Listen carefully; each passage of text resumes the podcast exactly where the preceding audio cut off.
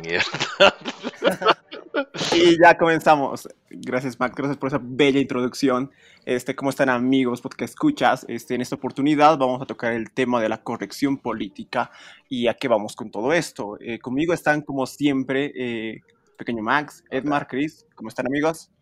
Hola. Este, bueno, hoy día vamos a tocar el tema de la corrección política y eso con qué se come. Basta decir eh, que probablemente es de esos temitas que sí tengamos que aclarar que esto simplemente es una opinión junto como colectivo, ¿no? Que no se lo tomen a, muy a pecho, no tenemos la verdad necesariamente y probablemente tengamos muchos sesgos. Pero ahora sí queremos dar una opinión porque es, es, una cuestión que creo que a todos al final nos involucra. Traducción, no solo a mí, a Juan, por favor, después de este podcast. por favor, bueno ya, vamos a ver, vamos a ver a dónde nos vamos con esto. Este, uf, o ver, para comenzar y no comenzar con, con tropiezos, yo creo que más o menos deberíamos tener una misma idea de qué nos referimos con la corrección política entre todos. Entonces sería cool que más o menos planteemos alguna definición. Ya. Ok, ¿por qué no empiezas tú? Exacto. tú eres el, guía, digamos.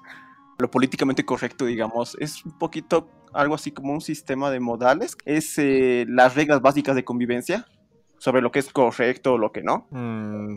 Que no necesariamente, ojo, no necesariamente entra en lo jurídico. O sea, no son esas reglas que te plantean como, no sé, pues nosotros como Bolivia y Patria que tenemos nuestras reglas. No, esas están establecidas jurídicamente, sino son reglas más sociales. O sea, dices que son como términos de conducta, algo así. Sí. Mm, yo lo entendía más que todo como, como esta, esta norma o qué sé yo, que cada persona se autoimpone para no ofender, entre comillas, a, a las otras personas, ¿no? Que hoy en día vivimos de, estar ofendidos de todo y de nada.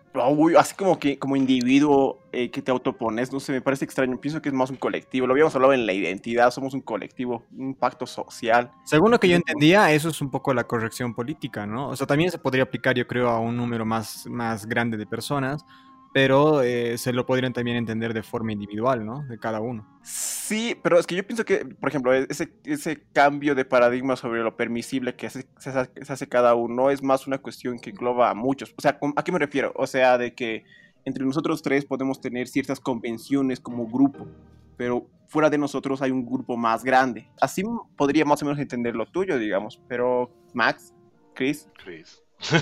El Max está buscando en Google. Sí, estaba viendo si no era definición de Wikipedia y no lo es. Así que está bien, vamos bien, vamos bien.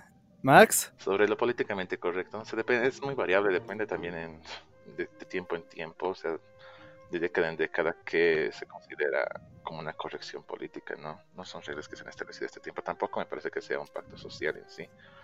Son reglas que se van imponiendo con el tiempo y disimuladamente en realidad. Más bien es ahora, en pleno siglo XXI, en esta década que estamos empezando incluso, eh, que, que, está siendo fuerte ¿no? este tema de, lo políticamente correcto porque se están introduciendo nuevas cosas y con el tema de las redes sociales pues explotan cada tema nuevo que entra, explota para que se dividen dos bandos, los que están a favor y los que están en contra. Es como, es como lo que ha pasado con las sirenitas. Yo me acuerdo que ahí empezó a surgir el tema de la corrección política y demás. Ha sido, un, ha sido un boom tremendo cuando dijeron que la sirenita iba a ser interpretada por eh, ¿Qué se llama esta changuita? La que aparece en Spider-Man Far From Home. La, eh, puta, ah, sí, Zendaya. La Zendaya, exacto, ella, ella. Y todo el mundo decía que por qué, que tenía que ser una pelirroja, caucásica y bla, bla, bla. Eh, yo creo que ahí está un poco la, la, corrección política, ¿no? Que igual va mucho, o sea, está muy ligado a lo que sería la agenda política también. ¿A qué se refieren con agenda política? A ver, ¿alguno de ustedes tiene alguna definición al respecto? Porque yo, sinceramente, nunca he entendido amigo. ¿De dónde sale esa agenda política? ¿Quiénes la ponen? Creo que aquí en Latinoamérica mucho no se toca el tema, o sea, no se conoce mucho el término agenda política, ¿no? Pero eh, en Estados Unidos es ese esa ideología o lo que tendría que ser eh, lo más tradicional, ¿no? O sea, sabemos que los gringos son demasiado tradicionales, entonces cuando tú un poco eh, no sé si vandalizas o te sobrepasas con algunas cosas que ellos consideran que debería ser así, es que estás faltando a su agenda política. O sea, es lo que yo entiendo. Tampoco soy muy versado, debo admitir. Claro, pero con agenda nos referimos a ciertos objetivos o fines que tenga eh, cierta entidad o cierto, cierto colectivo de personas, ¿no? Entonces yo creo que sí, o sea, nuestro gobierno tiene una agenda, la universidad en la que estamos, en la que estábamos tiene una agenda, todos tenemos una agenda. Eh, quizás no muy definida en algunos casos más personales, más individuales, pero todos podríamos plantear que sí tenemos alguna agenda porque tenemos un fin o por lo menos objetivos, quizás no muy, no muy visibles, pero sí existen. Claro, ahorita un ejemplo más o menos así que se me ocurre es la católica, digamos, ¿no? La UCB, o sea, todos en teoría, de acuerdo a su agenda política, deberían ser católicos, practicantes, pero el 97% de los alumnos e incluso empleados, me atrevería a decir tal vez, son de otras religiones o son ateos, son agnósticos, entonces Sí, yo creo que tienes un poco, o sea, yo creo que sí tienes razón en eso, ¿no? Que la agenda política se podría aplicar a niveles macro y micro. Ahí habría que entender dos cosas, ¿no? Con, tanto con la agenda política y esto de, de la corrección política. Ah, en cuanto son, pues, terminologías también, por eso quería escuchar bien cómo es que lo iban definiendo. Porque hay veces que no... Ah, para que me no, no, no, no voy a hacer aquí, digamos, de ni... Voy a jugar más o menos como una especie de abogado del diablo, ¿no? Con ciertas cosas. Está bien, me parece. Lo que pasa es que muchas veces estas terminologías son usadas pues de maneras peyorativas, ¿no? Sobre todo esta parte de lo de agenda política, que yo lo he escuchado bastante, bastante, de, de estos grupos evangélicos, de estas asociaciones como con mis hijos no te metas y todo esto, que dicen, no, todo una agenda política de parte de los perversos y malignos lobbies LGTB, feminazis, feminazis, y como ellos lo denominan, que tienen pues una agenda política izquierdista, progresista y bueno, ya todo eso lo van diluyendo los, las terminologías a manera de hacer alusión a algo peyorativo, ¿no? Por eso cuando se habla de corrección política hasta se puede entender de una manera pues que te dijera, ah, si te dicen que tú estás actuando, digamos, o estás censurando, o estás haciendo esto, o estás haciendo el otro con lo que se relaciona con corrección política, es pues como que estuvieras a favor de ciertos pensamientos, a favor de ciertas cosas, a favor de ciertos lineamientos políticos. Es como que ya lo han hasta satanizado, ¿no?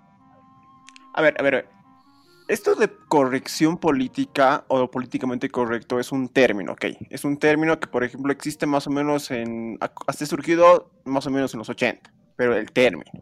Pero la idea de lo políticamente correcto ha estado siempre con nosotros. O sea, hace más de 100 años en el mundo era políticamente correcto tener esclavos, digamos, o sea, bueno, más.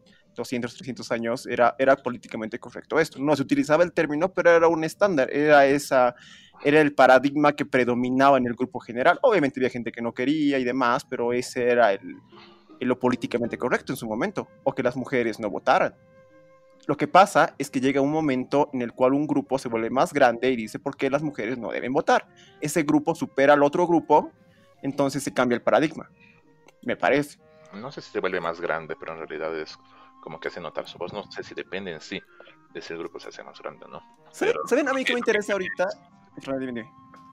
Es que, como tú dices, todo, todo, toda mala costumbre que ahora consideramos mala costumbre y antes era lo normal, llega a su punto en el que se empiezan a hacer notar su voz ciertos colectivos, ciertos grupos, cierto tipo de personas, ¿no? Y bueno, ese es el punto en el que va todo cambiando. Ese es el punto de quiebre de todo, de toda esta es que corrección hay algo que no me gusta en la frase corrección, en, la, corrección política. Esa palabra corrección, pues yo igual, o sea, cuando me dicen corrección política, siento que me están queriendo imponer algo, ¿no ve?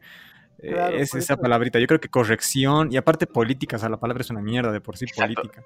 política, porque política es. Vamos a buscar qué es política. Política es todo lugar donde se ejerce el poder.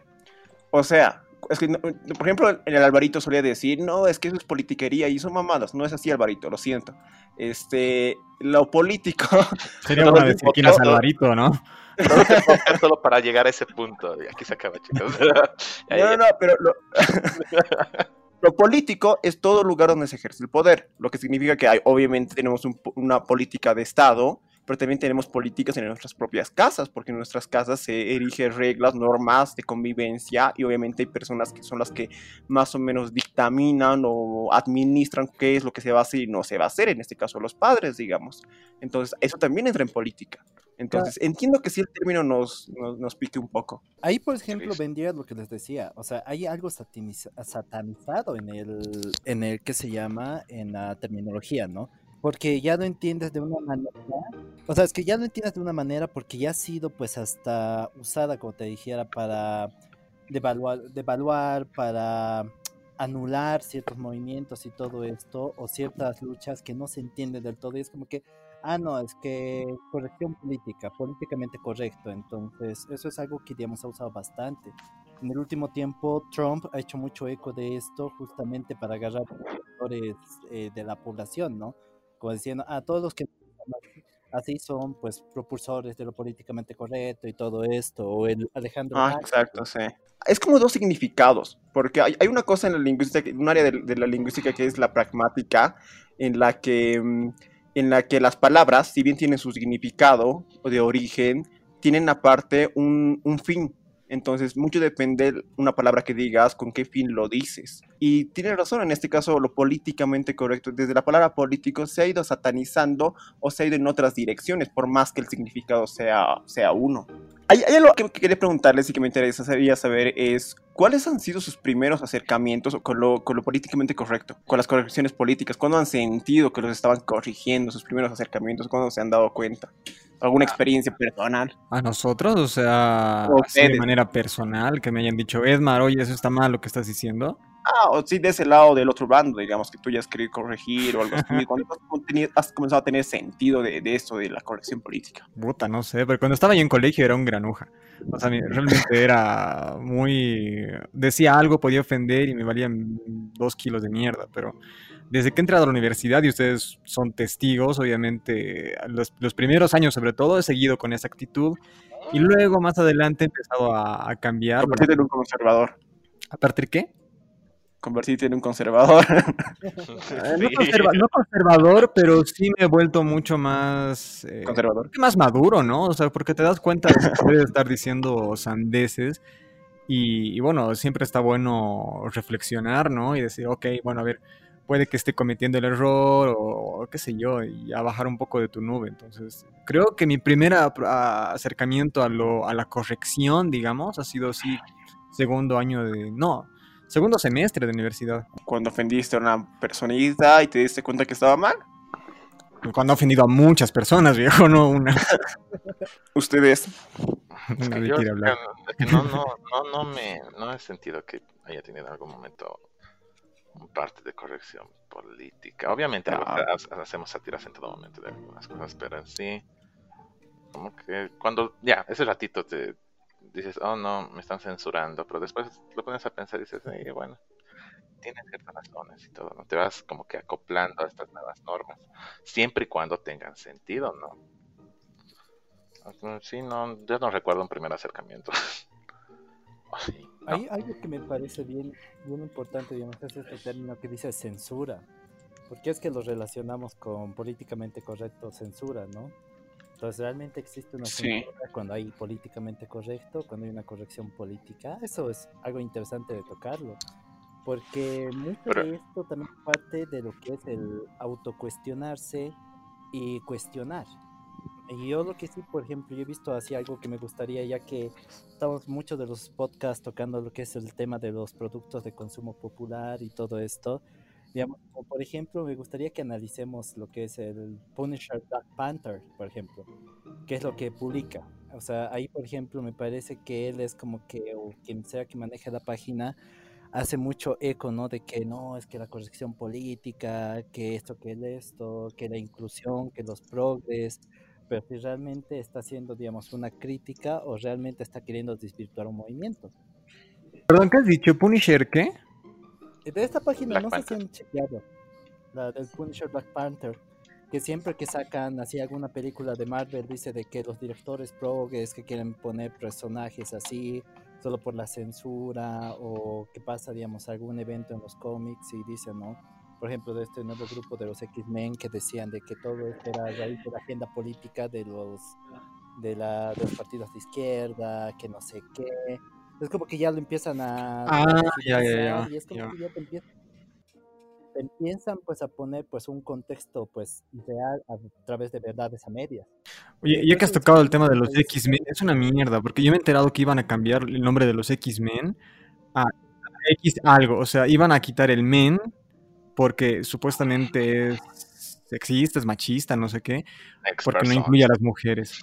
Y eh, eh, eh, a mí me parece absurdo, o sea, tengo que pedir disculpas si es que estoy ofendiendo, pero es que en serio, es un nombre que viene de años, de años atrás, o sea, ya es un grupo de superiores legendarios, y tal vez nos estamos metiendo en otro asunto, pero quería hacer un hincapié en esto, porque me parece una absurdez, o sea, cambiar los X-Men solamente porque ahora estamos en la época de, que todos se ofenden de todo, vuelvo a repetir, no sé, me molesta, en serio me molesta, no me gusta. Por eso, ahí está un... Uh, ves, conservador. Ahí está un buenísimo ejemplo, la verdad. Me, encanta que lo hayas tocado así porque mira, en ese caso, por ejemplo, yo vi esa noticia que fue muy potenciado por esta página. La verdad no sé si la noticia es cierta, no sabemos si la noticia es cierta, solo nos hemos basado en rumores. Y es que muchas de estas páginas, por ejemplo, que dicen que están pues contra los pobres y todo esto, y que satanizan justamente la acción política, son los primeros en lanzarte fake news son los primeros en meterte este tipo de noticias que no sabes al final si son ciertas. Los X-Men eh, tradicionalmente nacen por la representación de las minorías, por ejemplo. Cuando, y eso es algo que se ha veces, que justamente venían representando a todas estas minorías, por eso es que también mucho de la trama, del tema de la inclusión y todo esto, pero no sabemos si realmente lo van a cambiar y si lo cambian, ¿cuál sería el trasfondo de todo eso? Ya sabemos que los superhéroes evolucionan cada cierto tiempo los superhéroes que nos presentaron en ahí cuando empezaban son muy diferentes a los que los siguieron en otra época, a lo que van a hacer ahora y lo que van a hacer en un futuro. Pero también ahí es que nos estamos quejando por el cambio de nombre, por el cambio de la historia, por algo que va a pasar, por algo que no va a pasar. O es en realidad que nos molesta que algo que nosotros sentimos y crecimos que pensando que estaba bien, eh, puede ser diferente a lo que nos han contado. Pero no sé, es que sigo pensando que puede que sea una noticia falsa, espero que sea una noticia falsa, pero es que en serio, cambiarle el nombre a algo que, tiene ya años, es como si quisieras cambiarle de mentalidad a un abuelo. O sea, sé que no es imposible, pero no, pues ya, ya, hay un recorrido ahí, ¿no ve? No tiene mucho sentido. Si quieres crear nuevo, un nuevo grupo de superhéroes, que sean todo lo que ahora representa la modernidad, hazlo bienvenido, ponle un nuevo nombre, genial. Pero ¿por qué alterar algo que ya tiene una historia atrás? Eso es lo que a mí me molesta, un poco, ¿no? Ahí, por ejemplo, hay una historia bien interesante que no sé, bueno, casi todo el mundo que nos escucha han debido ver esta la historia de Spider-Man del Spider-Verse, ¿no? De lo que es eh, Miles Morales, no sé si lo estoy diciendo bien el nombre de la película ahorita, pero de este Spider-Man que es eh, una persona de color, ¿no? Entonces, por ejemplo, cuando el director justamente, el que escribiera la historia de este Spider-Man, eh, que vino aquí a La Paz hace unos años, justamente le preguntaban, ¿por qué, ¿por qué crear un Spider-Man negro cuando podías haber creado otro superhéroe de color, ¿no? Partiendo la historia de este cero y todo esto, pero pues él decía, no, Ahí, por ejemplo, es algo bien interesante el por qué. Porque yo eh, veo que hay pues personas de color, niños, niñas, que necesitan esas representaciones con superhéroes crecido también. Así, ¿quién de niño, digamos, no ha jugado ser, pues, digamos, Spider-Man, Batman, Superman y todo esto? Pero entender de que, pues, puede haber diferentes historias de contar estos superhéroes, ¿no? Al final no necesariamente tenemos que enfocarnos en estos eh, personajes así inclusivos, entre comillas, como lo pone, porque está inclusivo ya suena satánico en estos contextos. Eh, que, o sea, que deberían partir sus historias, digamos, así como secundarias y todo esto. Está bien que se los recree, porque en los cómics hay N cantidades de universos, hay N cantidad de variantes. Entonces, ¿por qué hacer un lío, digamos, por esa parte? Cuando los mismos superhéroes y todo eso, sus consignas de muchos de ellos parten de lo que es la inclusión, parten de lo que es la diversidad, parten de lo inesperado, parten del cambio. Todos estos superhéroes tienen como estos orígenes casi, ¿no? Pero entonces, ¿por qué hacemos, por qué hacemos líos por esa parte?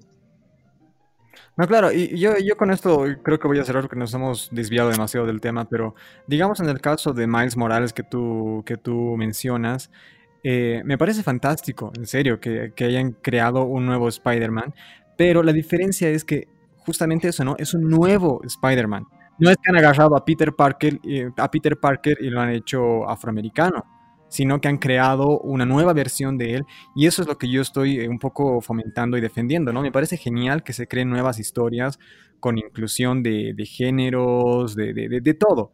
Me parece fantástico. Lo que no me, a mí en lo personal no me gusta es que alteren las historias que ya, ah, eh, ya conocemos, o sea, y más si eres un fanático como yo de los cómics, que ya conoces historias pasadas, que vengan y te pongan algo que, no es, como en el caso de, de, Flash Thompson de, la, de esta nueva saga que está saliendo de Spider-Man, ¿no? Que es un Flash totalmente distorsionado al que se conoce, ¿no? A mí no me gusta, odio, odio esas películas de Spider-Man. Tienen algunas cosas buenas, pero en general no me gustan porque son muy, todo muy alterado, muy revuelto, no sé. Pero bueno, no estamos hablando de superhéroes, estamos hablando de otra cosa. Perdón, pero quería comentarlo.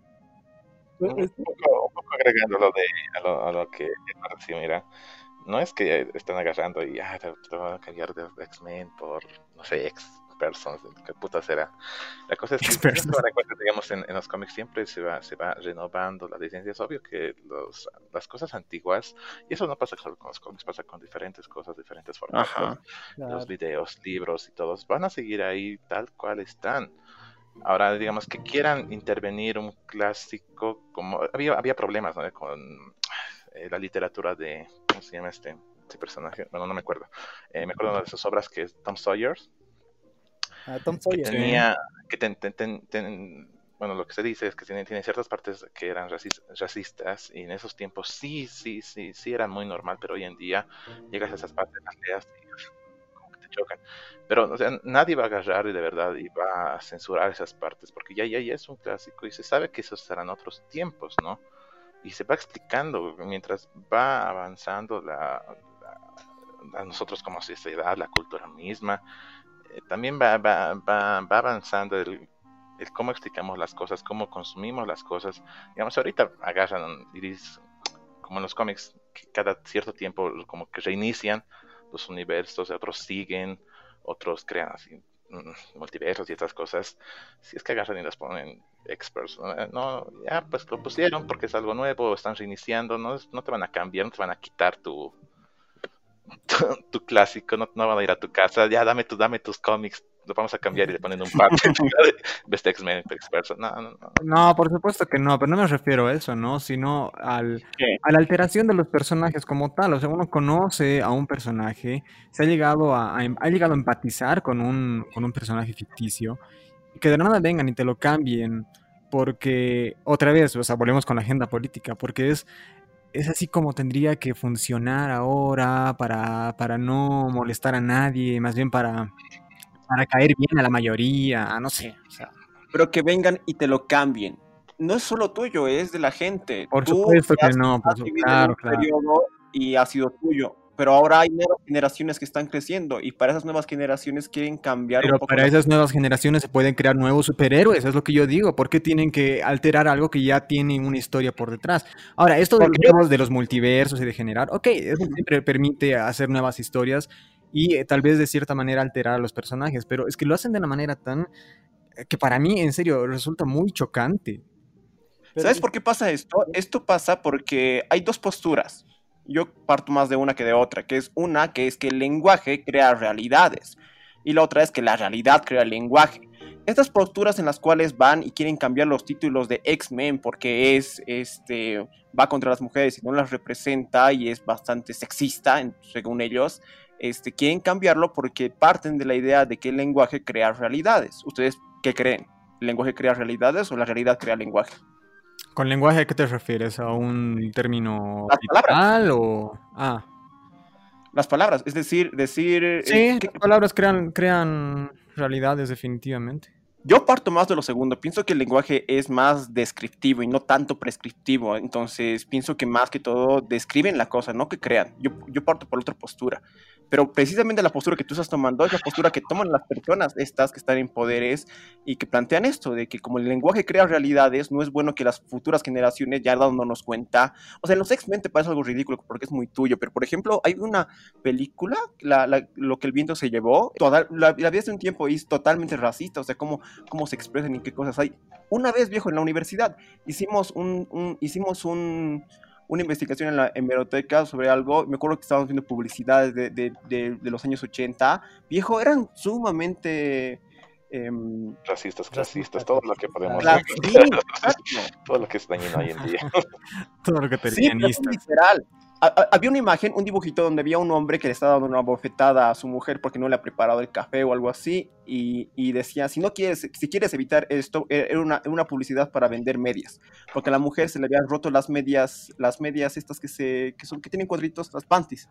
Se le, había, se le había rajado, entonces ella lo que estaba haciendo es coserlo, y al coserlo estaba perdiendo su tiempo porque podía haberle preparado su algo a su, a su esposo. Y como ¿De qué año era eso? No, viejo, no me acuerdo. Con la, con la, con la esposa del. del. del ah, me olvidado su nombre. Del Navia. Viejo, tampoco nos podemos remontar mucho más atrás, debe ser, ¿cuánto? ¿50, 60, 40 por ahí? Sí, exacto. No es y sea- ubica eso. no O sea, sea tan lejano esa época, realmente está aquí a, vuelta, a la vuelta de la esquina. Sí, y mira, es bien chistoso.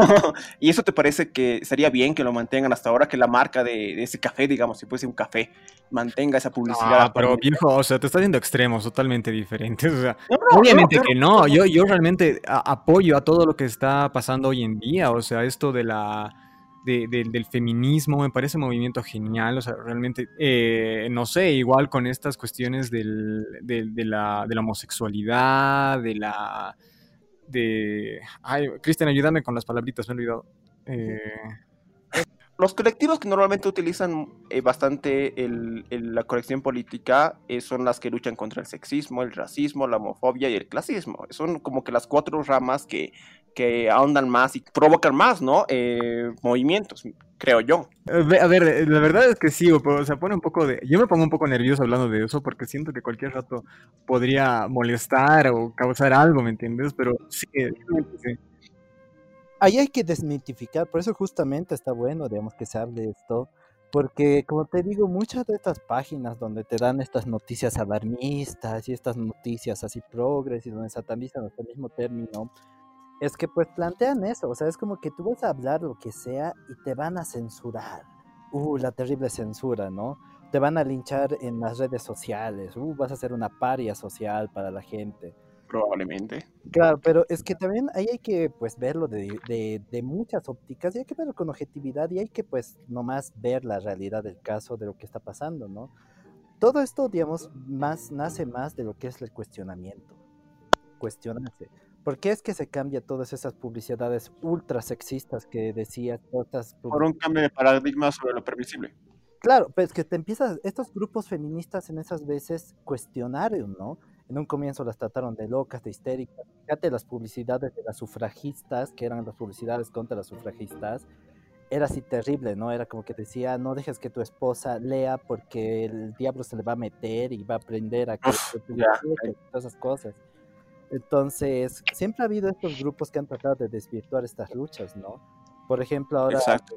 El, a mí me encanta que se toque desde los productos de consumo cultural todo este tema, porque ahí es donde yo veo que hay pues todo un tema de desinformación fregada y pues hay todo un tema también de lo que es y por qué tiene que cambiar. Pero si para mí estaba bien, ¿no? Cuando esto, como decías, está súper bien que esto represente, pues, y finalmente estos productos de consumo cultural no solo representan, pues, a un, a un sector, o sea, como quien sea puede ponerse la máscara y sentirse Batman, Superman, Spider-Man, eh, en el caso de la sirenita y todo esto, pero todo, o sea, cuando hay esos cambios, hay pues estos grupos que salen, ¿no? Es que todo esto lo han hecho por una agenda política, porque los progres, los lobbies y todo esto, cuando no se pueden analizar que de por medio, pues hay un cuestionamiento a que si estaba bien que todos los superhéroes eh, principales fueran blancos, para comenzar. Hay un cuestionamiento a que todas las superheroínas usaran pues trajes ultra reveladores, súper sexistas, necesariamente que no les cubrían nada. Y estaba bien, digamos, y para quién finalmente era eso. Si es que las niñas estaban, eh, si estaba dirigido a las niñas, si estaba dirigido a los niños, si estaba más dirigido al público masculino, femenino. Entonces, todos esos son cuestionamientos. Entonces, a mí, por ejemplo, no me molestaría el tema de que, digamos, los X-Men cambiaran de nombre. No me molestaría en lo personal. Pero no sé si es que sea cierto, ¿no? ¿Por qué lo harían? ¿Por qué no lo harían? ¿Qué sería el fondo? ¿O estarían creando un nuevo grupo de X-Men, por decirte? Entonces, todas esas partes yo creo que es, que es lo que nos falta analizar cuando nos ponemos... Habría que ver, que ver bien cuáles son los objetivos y qué se está logrando y qué no se está logrando cuando se toman ciertas decisiones, porque hay decisiones absurdas, ¿no? Hay cosas que, por ejemplo, salen en memes sobre el término incluso feminazi, digamos, que toman ciertas acciones que a veces pierden el, me da la impresión que pierden el horizonte de ciertas cosas y se van a cosas un poco absurdas, pero me, refiero a acciones particulares. A ver, eso tiene que dejar bien claro para que no nos linchen ni nada, Dios mío. A ver, hay una, hay una cosa que se llama sinécdoque, que es cuando tomamos un pedazo y lo tomamos como si fuese un, un pedazo por el todo. Entonces, cuando, cuando, no sé si se entienda, pero cuando tú criticas un elemento de cierto conjunto que representa algo, tú estás criticando simplemente el elemento, pero hay muchas veces que las personas nos ponemos la camiseta y cuando nos critican un elemento pensamos que están negando todo lo demás y no es así, no vamos por ese punto. Si yo critico que por qué se tiñen las axilas de verde, estoy criticando por qué se, se tiñen las axilas de verde, nada más, no estoy desprestigiando ni estoy queriendo decir que no, no vaya bien, no esté cool el movimiento feminista, eso hay que quedarlo bien claro. Dios mío. Claro, pero es que también ahí es una susceptibilidad, como te digo, es una susceptibilidad que nos han implantado, pero, ¿quién- o sea, yo, yo- o sea, ponte a analizar realmente si estos grupos, como se les diría, digamos, los más Chris, Chris, Chris. Cris, no se te escucha. Chris, hola. Cristian, Ah, no te hemos censurado. probablemente. Ahora sí, ¿puedes repetir lo ultimito? ¿Ves? ¿Ves? no, pero es que eh, ¿por qué será? eh, esa, esa, esa susceptibilidad, pues yo creo que nace más allá de estas noticias alarmistas, ¿no? O sea, Puta. por ejemplo, vamos a ir a otro caso reciente que me encantó. ¿Se me escucha? Hola, ¿me escuchan? Ahora sí. Sí, Si se te escucha entrecortado justo cuando llegas a O la sea, parte hay- hay- importante y controversial, se va la mierda. Ya, ahora sí. Habla, ya, habla. La compu no me va a censurar, ahora sí. Siento que Alejandro ya de todo esto. y pues mira, hay, hay un, punto que me parece súper rico pues tocarlo así como, por ejemplo, para ejemplificar esto. Que es, por ejemplo, el tema de Molotov con la canción Puto. Que Ya sí. eso me parece aguas calientes, pero ¿por qué? En un comienzo me acuerdo que salió el, el tema a discusión, pero yo veía en, en estos grupos de, bueno, de consumo cultural, pero que, bueno, no hacen un análisis profundo de las cosas, yo veía de que el lobby está queriendo imponer esto, de que hay una censura, cultura de la cancelación, que esto, que el otro, pero en las páginas LGTB no veía eso. Lo que yo veía en las páginas LGTB más bien era un análisis a la canción.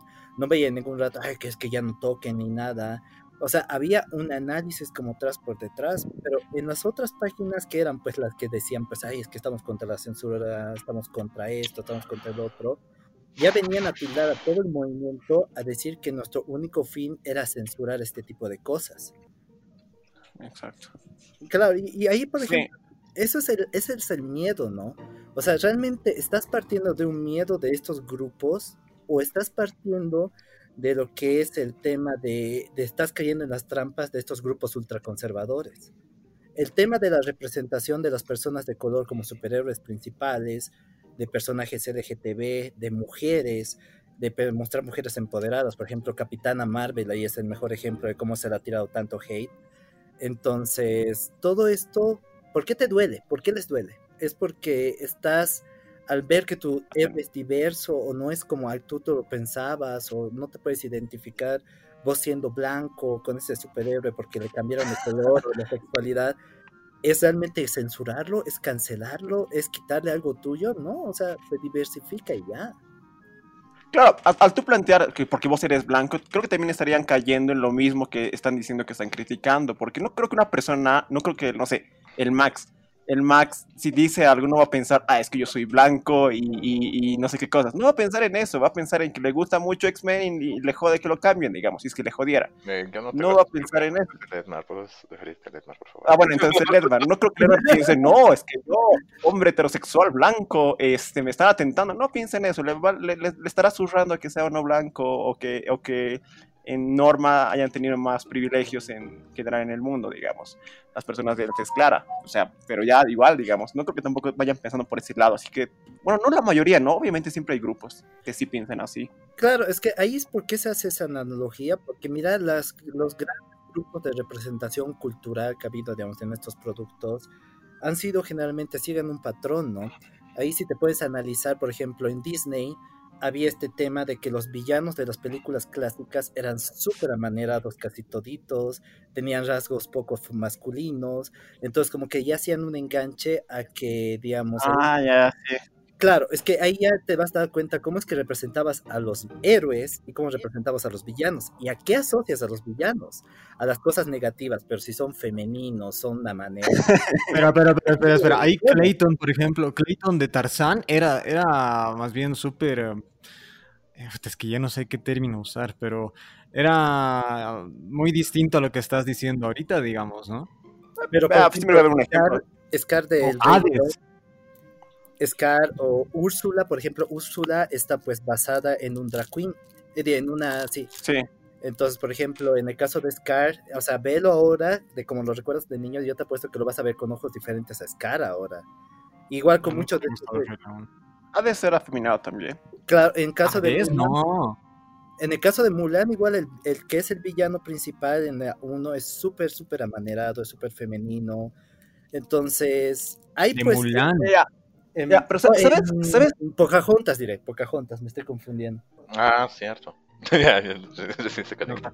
Ah, ni Pocahontas ni Rey León eh, son películas que he visto de niño. O sea, no, no- no me gustaban. Oye, dar- pero, pero cuando planteas eso, ¿no pasará lo siguiente? O sea, poniéndolo en un caso personal. Mira, yo normalmente voy creciendo, soy un niño y, y, mira, hemos nacido en el siglo XX con rezago cultural. Muchas veces andamos replicando prejuicios que ni, ni siquiera tenemos nosotros, pero expresando en, en- pero que están expresados en nuestro lenguaje.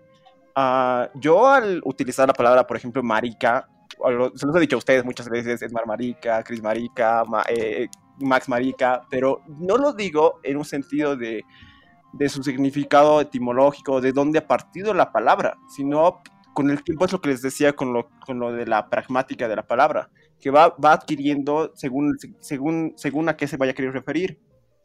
Eh, en, este caso sabemos que nos estamos hablando, por, por ejemplo, si yo te digo Edmar hijo de puta, no me refiero a que tu mamá es una, una puta.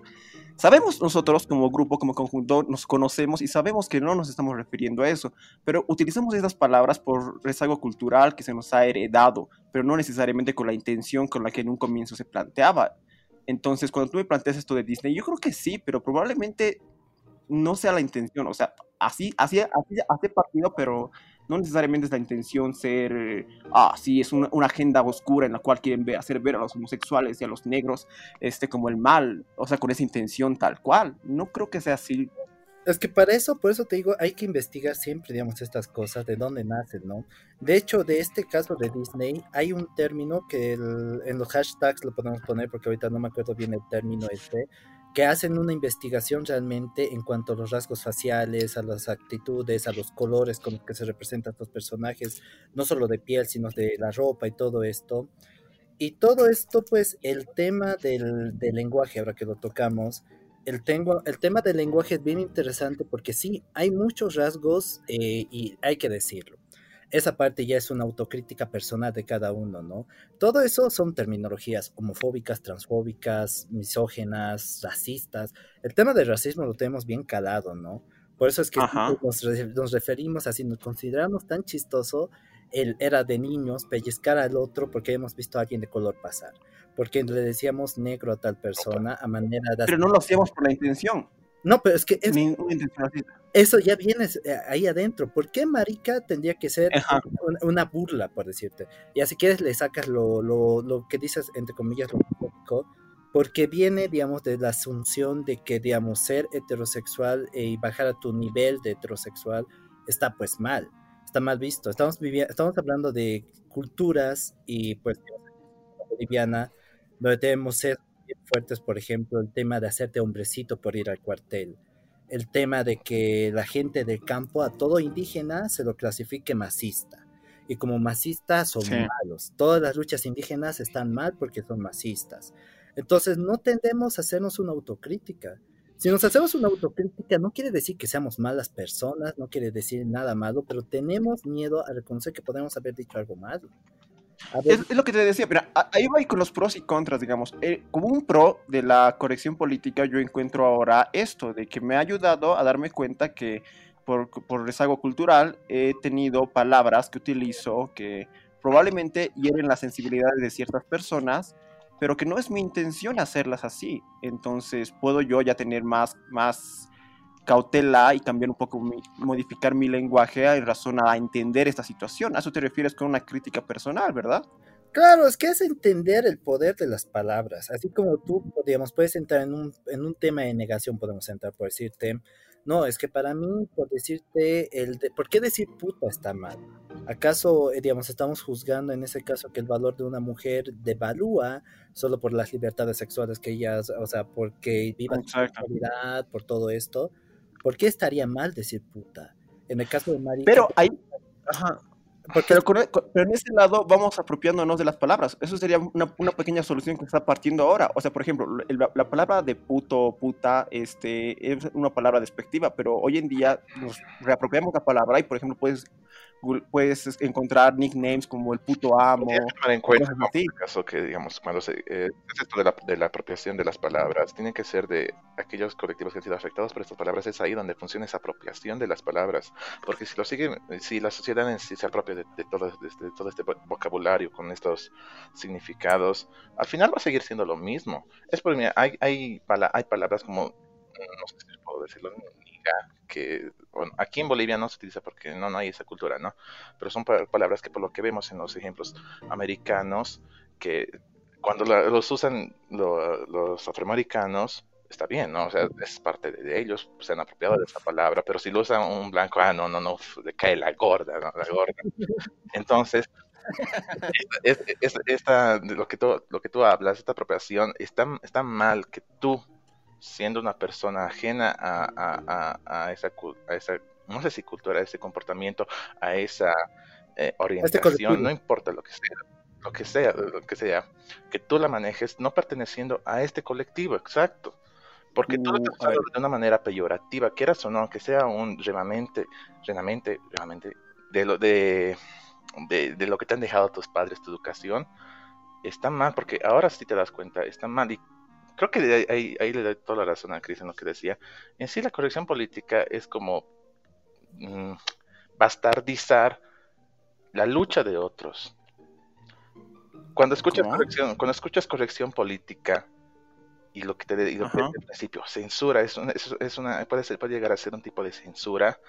Eh, y tienes que ponerte a pensar en, un segundo plano. A ver, ya, eh, creo que es corrección política, pero ¿por, qué es corrección política? Porque está tentando contra el status quo que yo pienso, o sea, que yo pienso tener en mi sociedad, con mis amigos, con mi alrededor. Entonces, te pones a analizar, está bien, está bien que se haga esto, está, está, está, es bueno que cambien a la sirenita, digamos, o que cambien a X-Men, o que incluyan a personajes de, con diferentes orientaciones sexuales en mis dibujitos.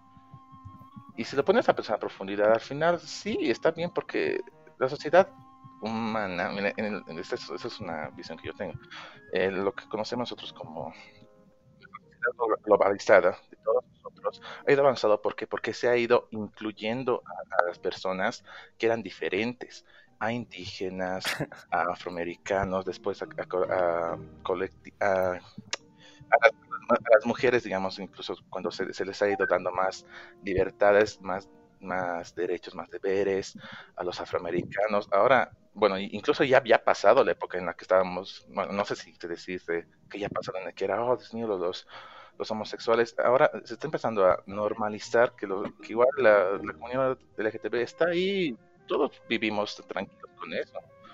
Obvio que hay remanentes, remanentes, no sé cuál es la palabra aún, que siguen ahí dañando lo que puede ser esta, esta próspera convivencia armoniosa entre todos. Pero mientras vayamos aceptando y asimilando nuevas culturas, nuevos comportamientos, nuevos colectivos, a mí me parece que todo va a ir bien. Obvio que ahorita te lo digo, porque hace 50 años decían, ay, pero si, si, si aceptamos que las, que las mujeres voten, después ¿qué, van a querer que, que, los, que los negros voten? Y ha pasado Y Ah, eh, hay, un, hay un punto muy interesante y es un, es un punto picante, por así decirlo, en la, en la conversación de la corrección política y aceptar a, a las comunidades. Eh, ¿qué, ha pas- ¿Qué ha pasado hace unos dos meses, creo? Pa- aparecieron estos grupos eh, pro-pedófilos, ¿cómo se llamaban? No sé, Ah, no mames, sí, hace años. Los PAMI, PEMI, PAM, POMI, no me acuerdo cómo. Esos, Map, ellos. Usando el- la excusa de que por, corrección política, si aceptamos estas cosas que nos están imponiendo ahorita de inclusión a, a la- a a lo- a los colectivos, inclusión a las razas, vamos a ir, vamos a ir aceptando todo lo que nos pongan de frente.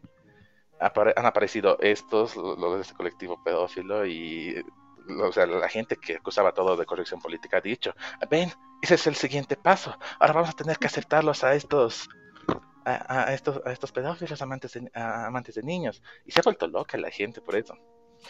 Pero creo que hay como sociedad, como cultura, vemos que hay movimientos que sí están ahí, pero tienen su tiempo de vida. Si son asimilados por la sociedad, bien, si no, no. Digamos ahora, si los, cole- mira, el, colectivo, o bueno, la secta en todo caso, que era el Ku Klux era una idea opuesta a lo que era la, la asimilación de los, de los esclavos negros en su tiempo. Eran dos ideas que estaban peleando. Y una ha caído y otra, y otra se ha alzado. Y es así siempre, siempre hay es- eso- esos dos puntos de vista y la sociedad ve qué es bueno, qué es malo, qué se acepta, qué no se acepta y eh, no me gusta decirlo, porque lo que voy a decir es una frase un cacho populista, pero el pueblo sabe al final y al cabo, el pueblo es inteligente. Al final, al final de cuentas, la inteligencia colectiva siempre si- siempre razona y sie- siempre va por el, por el mejor lado, pues se va por la mejor senda. Eso iba con lo de acuerdo colectivo. O sea, eso va. Porque, o sea, tu ejemplo, por ejemplo, tu ejemplo podría tranquilamente darse en cualquier periodo de la historia. Por ejemplo, en la Segunda Guerra Mundial.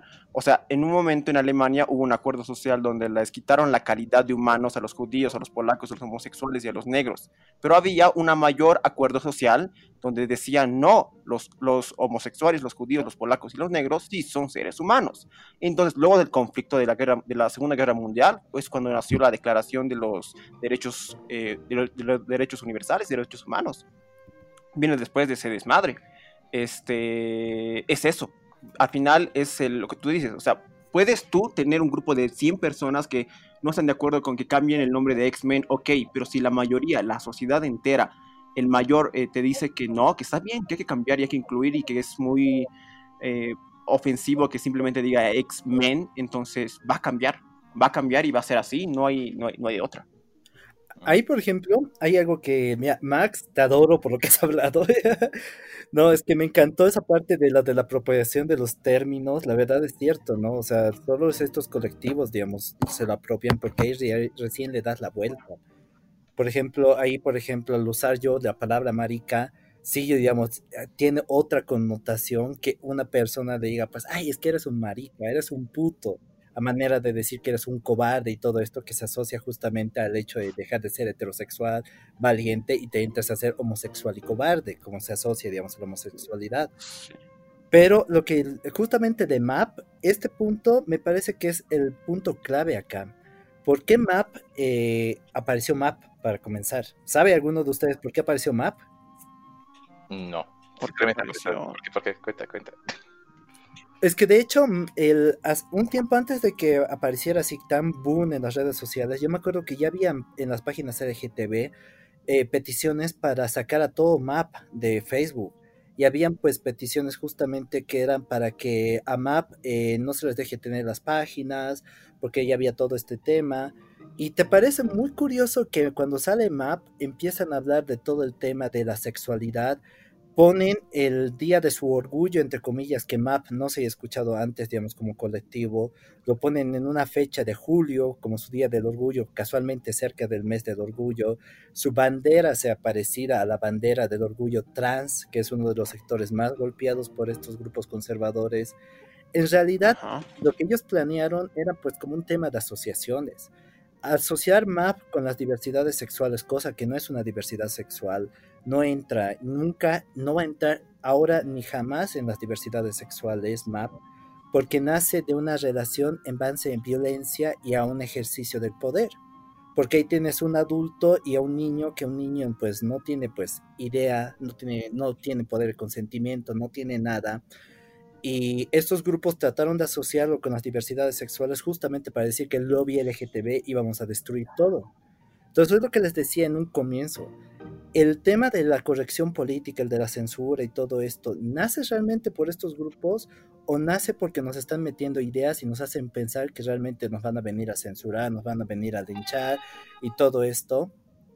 Porque el tema de MAP nunca y jamás ha sido apoyado por las diversidades sexuales y de género. Pero casualmente sacan toda una historia de MAP que es muy fácil de relacionarla con las diversidades sexuales.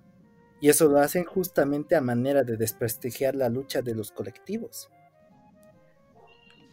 Espera, ¿estás diciendo que lo hacen con la intención de desprestigiar los otros colectivos? Es que claro, se están aprovechando de esa lucha, como, como dice Cristian, es una lucha muy similar, porque quieren iniciar una representación. No, no, pero no es que quieren aprovechar que esta situación para ellos más colarse al tren del progreso y, y, colarse y tratar de entrar, en, encajar en lo en la norma. No, es que realmente estos grupos parecen más creados, o sea, como estructura, como map, porque a ver, alguien que tenga realmente que esté tan idiota como para presentarse abiertamente como map, como pedófilo ante la sociedad, siempre estos videos de estos grupos son, pues, o sea, como de map, son como que muy eh, cuido mi identidad, no muestro casos reales, no, no, verdades. Pero, Edmar, pero mira, Edmar, ¿te acuerdas, te acuerdas, te acuerdas que en una vez hicimos unos, unos carteles sobre la, sobre la contra la pedofilia para el, ¿qué se llama este cuate? Sergio Vega.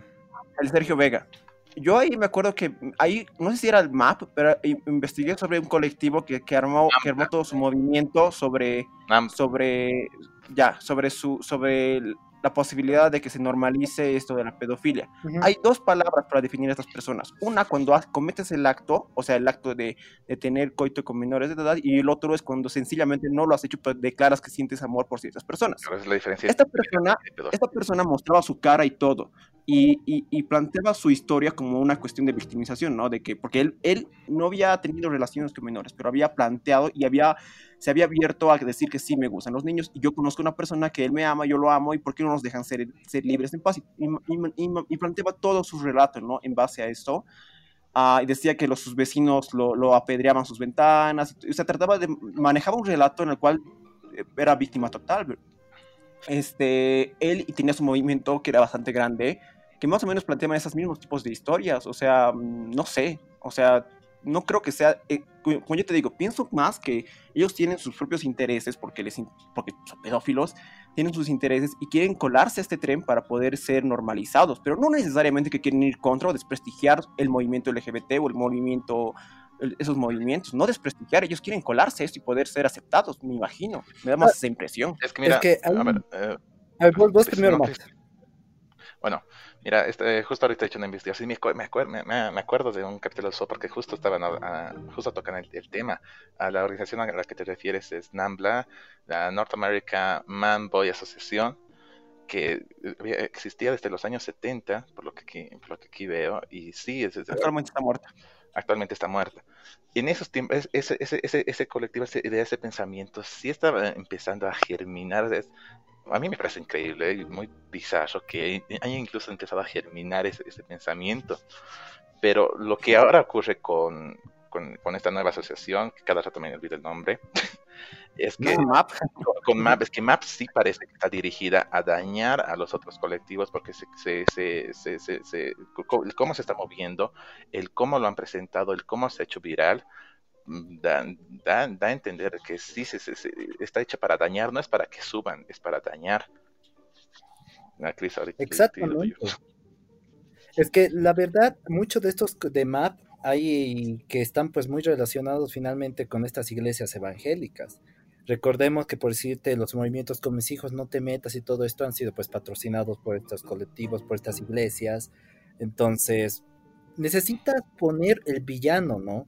En este, en este caso, los villanos, las diversidades sexuales, uh, porque van a empezar a poner a que los niños puedan tener relaciones. Y esto no es algo reciente, esa parte. Han habido N publicaciones eh, falsas eh, de libros, por decirte, que han llevado, entre comillas, a las escuelas, donde se veían pues adultos con niños y todo esto, y decían que eran pues los lobbies LGTB y todo eso. wow, no mames.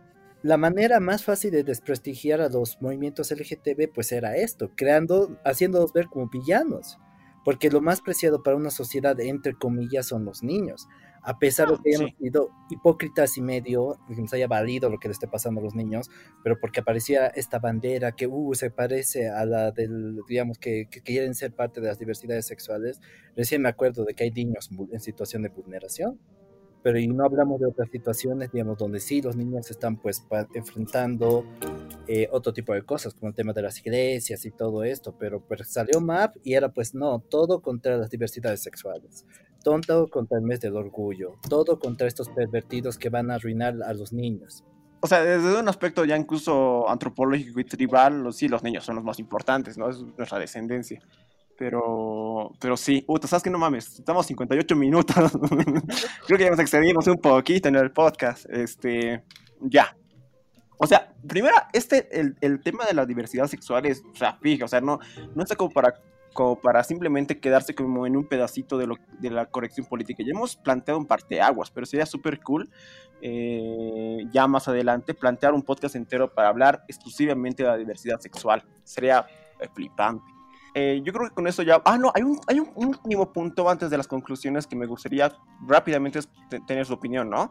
¿Qué papel toma las redes sociales con todo esto? ¿Qué papel creen que va a tomar, que toma actualmente y que va a tomar en el futuro con todo eso que está pasando ahora con lo políticamente correcto? Mm, ¿Puedes poner un ejemplo? Es que no entiendo muy bien. Pareciera, es lo que ponía en, el, en, el, en la introducción del, del, podcast, creo, que era que pareciera que estamos en una constante guerra de extremos en las redes sociales, de un lado a otro, y muchas de las situaciones del otro lado del mundo y demás nos enteramos ahora gracias a las redes sociales. Entonces pienso que está tomando una importancia bastante interesante en los temas sociales, políticos, eh, las redes actualmente. Entonces, ¿a qué nos va a llevar esto? ¿Qué, qué papel deberíamos tomar con eso? ¿Han, oído eso de la cultura de la cancelación? Este término, ¿no? Que es la cancelación, de cómo hay personas que están siendo eh, vetadas socialmente en, redes por lo menos para que, bueno, salieran a sus carreras. Esto del tener cuidado en redes en qué publicas y qué no publicas, que te juzguen por cosas que hiciste hace 10 años, como, ¿cómo se llama? James Gunn, lo, que le pasó Los Guardianes de la Galaxia, sí, sí, James Gunn. Por su... Ay, era de pedofilia, no mames, o sea, eran chistes, ¿no? Pero creo que eran de pedofilia sus chistes en Twitter, ¿verdad? E iba igual por... Sí. Iglesia igual, pues muy punto, y que esta iglesia tiene un montón de cosas jodidas por detrás. O sea, yo creo que con esto de la redes sociales, no sé, o sea, a ver, voy a lanzar un comentario, pero eh, creo que más que todo es el cambio de actitud que uno mismo puede tener, ¿no? O sea, prácticamente es como querer encajar en un molde, o sea, lo que tú dices en las redes sociales, mucha gente lo va a leer, lo va a ver, le va a dar su like o te van a hacer mierda, que es lo que generalmente pasa, ¿no? Entonces, para caer bien a la gente, como que vas cambiando tú mismo tu actitud. Eh, creo que pasa en la mayoría de los casos y más que todo en los, en los, en los jóvenes, ¿no? En los niños que hay, que hay ahora que utilizan muy frecuentemente esto del Facebook, Instagram, Twitter, qué sé yo. Eh, no sé si a nuestra generación afecte tanto porque la verdad... A ver, díganme sinceramente, ¿cuándo ha sido la última vez que nos subieron foto a Facebook? Antes de la pandemia. Hace una semana. Yo no, pero creo que sí. Ah. Yo he subido la última foto a Facebook hace 6, 5 años, creo. Entonces, Ay, Dios, pero subes historias creo que cada día a Instagram. No, bueno, estoy hablando de Insta, o sea, estoy hablando de Facebook, no de Instagram. Pero, además, historias son historias, o sea, creo que en las historias es poco más, o sea, hay, hay un trato diferente, ¿no?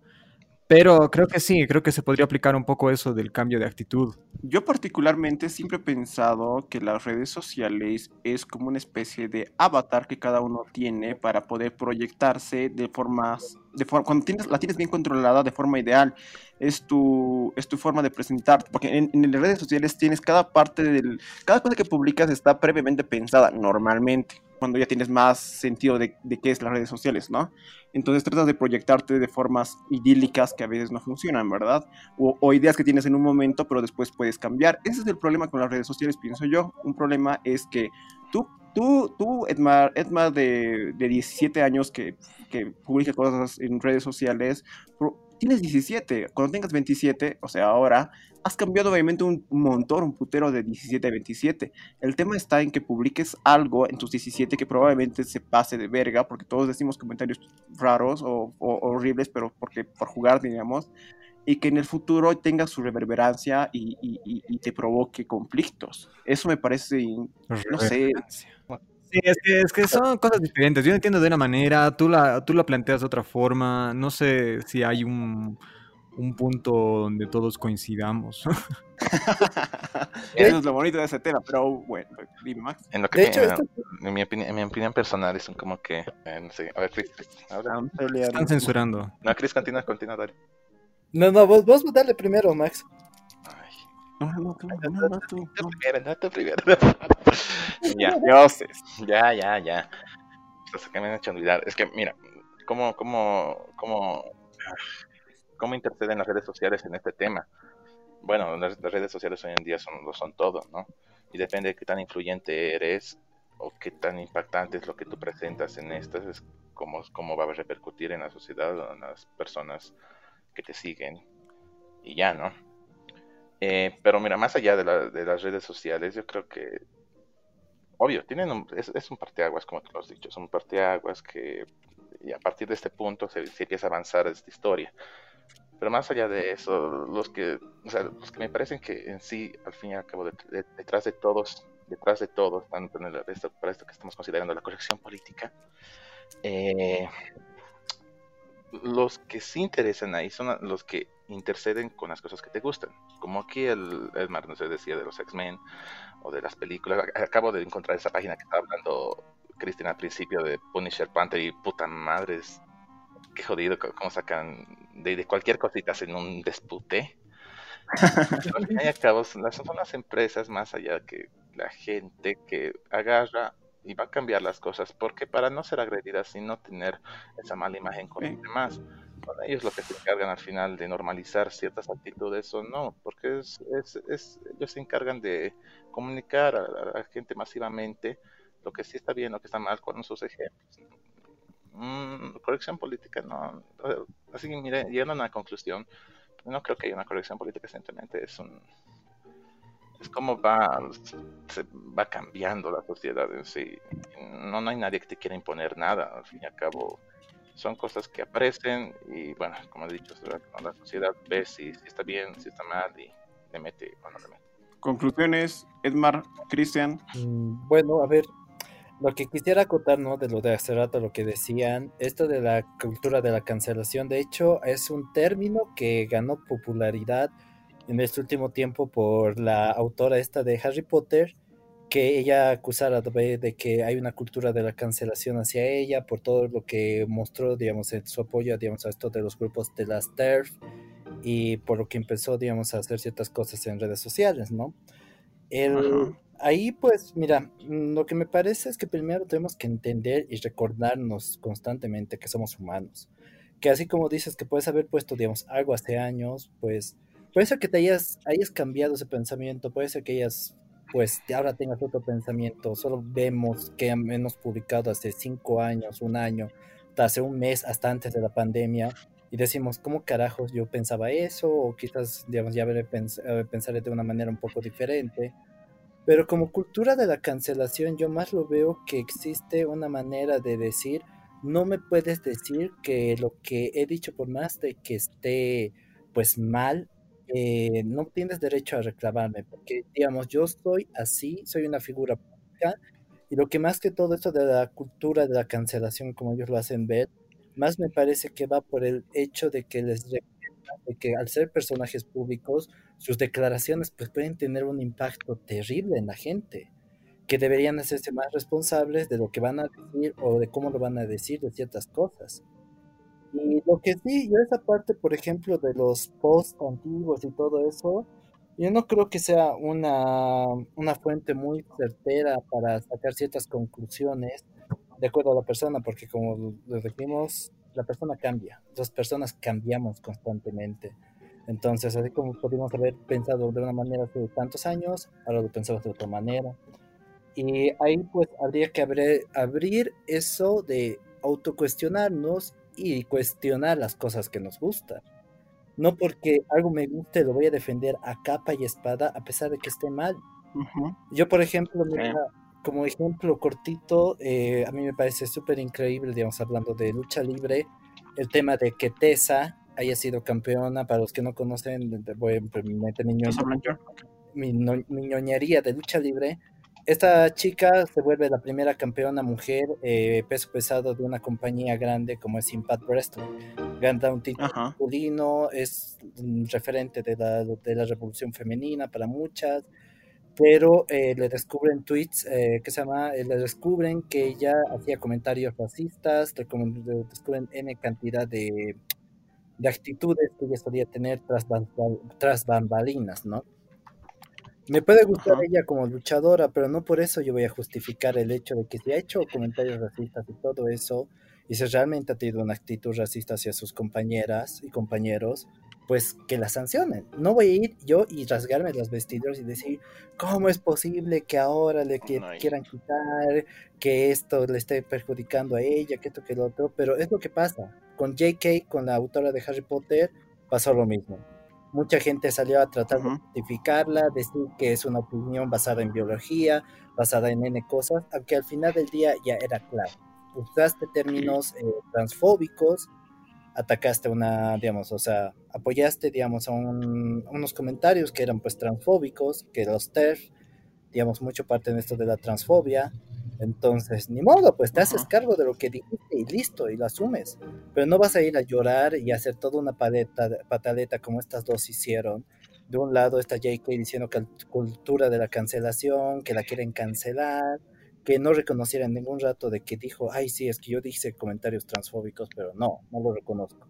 Yo más bien me voy a hacer a la, víctima acá. Y lo mismo con Tessa, que Tessa en ningún rato pidió disculpas, dijo de que era una persona fue muy mentalmente muy fuerte y eso que el otro, pero en ningún rato dijo, bueno, ¿saben qué? Sí, hice comentarios así esas veces, yo puedo haber cambiado ahora, yo estoy en contra de esto y esto que el otro, pero estamos tratando de justificar nuestros mismos comentarios eh, que pueden herir sensibilidades, que pueden atacar a colectivos, y eso es lo que nos estamos olvidando, y es lo que me parece que... Ajá, ok, ok. Este, Edmar. Ah, perdón, perdón, sí, es el Chris. No, ahora ya me, has, ya cancelado, así que te pudre. Perdón, es, es, te has callado, o sea, silenciado, pero... Gracioso como se censura justo las cosas importantes de lo que hablas, Chris. Sí, es, es, es conspirativo, cada mierda. Sí, viejo, de verdad hay pequeñas partes que, perdón, me está cortado. Espero que en la grabación se mantenga. Recordatorio de que es administrador de este. Edmar, a lo que acotar antes de terminar. Y dejar de ser ah, Creo que no, creo que nada, creo que han dicho todo. Yo opino con criterio y el. ¿Puedes quitar esa parte? sí, sí, no, pero ya, no, creo que no tengo nada que opinar, ya, ya todo fue dicho. Pues, querido podcast, escucha, em, ah, no sé, este... Váyanse a la mierda. Los valores de lo políticamente correcto este, llegaron para quedarse, o sea, súmalo. Putos de mierda. Aunque llegaron en un momento delicado. Entre la ansiedad económica, las redes sociales y el desarrollo tecnológico, todas estas discusiones se ven demasiado polarizadas y demasiado contundentes, o sea, se entiendes, es, es un, un tema peleagudo. Pero estamos viviendo un periodo de transición, estamos viviendo cómo se, cómo se construyen los valores y los intereses de la gente joven, pero también las generaciones anteriores reaccionan y opinan sobre todo aquellos. Es, es, es interesante, es como que un cambio generacional en vivo. Pero creo que lo más importante es, pienso yo, eh, eh, desde mi punto de vista, que entender que lo políticamente correcto no significa bueno o mejor, sino correcto respecto a una ideología política, por eso se llama políticamente correcto. Entonces hay que ponerle aguas a eso, o sea, saber, estar, estar, estar avispado y saber de dónde vienen ciertas ideas y si realmente, genuinamente estamos de acuerdo con ellas y pensarlo, no sé. Creo que eso sería todo. Este, usen protección. Usen protección. Oh, perdón, Dios mío. Eh, eh, Max, momento parroquial. Bueno, momento parroquial. Ese ánimo del Max. Pueden seguirnos en nuestra plataforma de Spotify, estamos como la FO, y en nuestra página de Facebook como la FO Mundial, simplemente la FO. Claro, siempre y cuando quieran. Publicamos wow. domingos, podcast a 6, 7 de la tarde, ya saben, como para que quieren algo nuevo. Y eso. Mucho ánimo, Max. Este, ya bueno, amigos, eso sería todo. Nos vemos en la próxima, el siguiente semana, el siguiente domingo. Hasta la próxima. Y el usar de los pronombres él o ella es una agresión generofóbica. Si usted lo usa, es racista. Un huevón.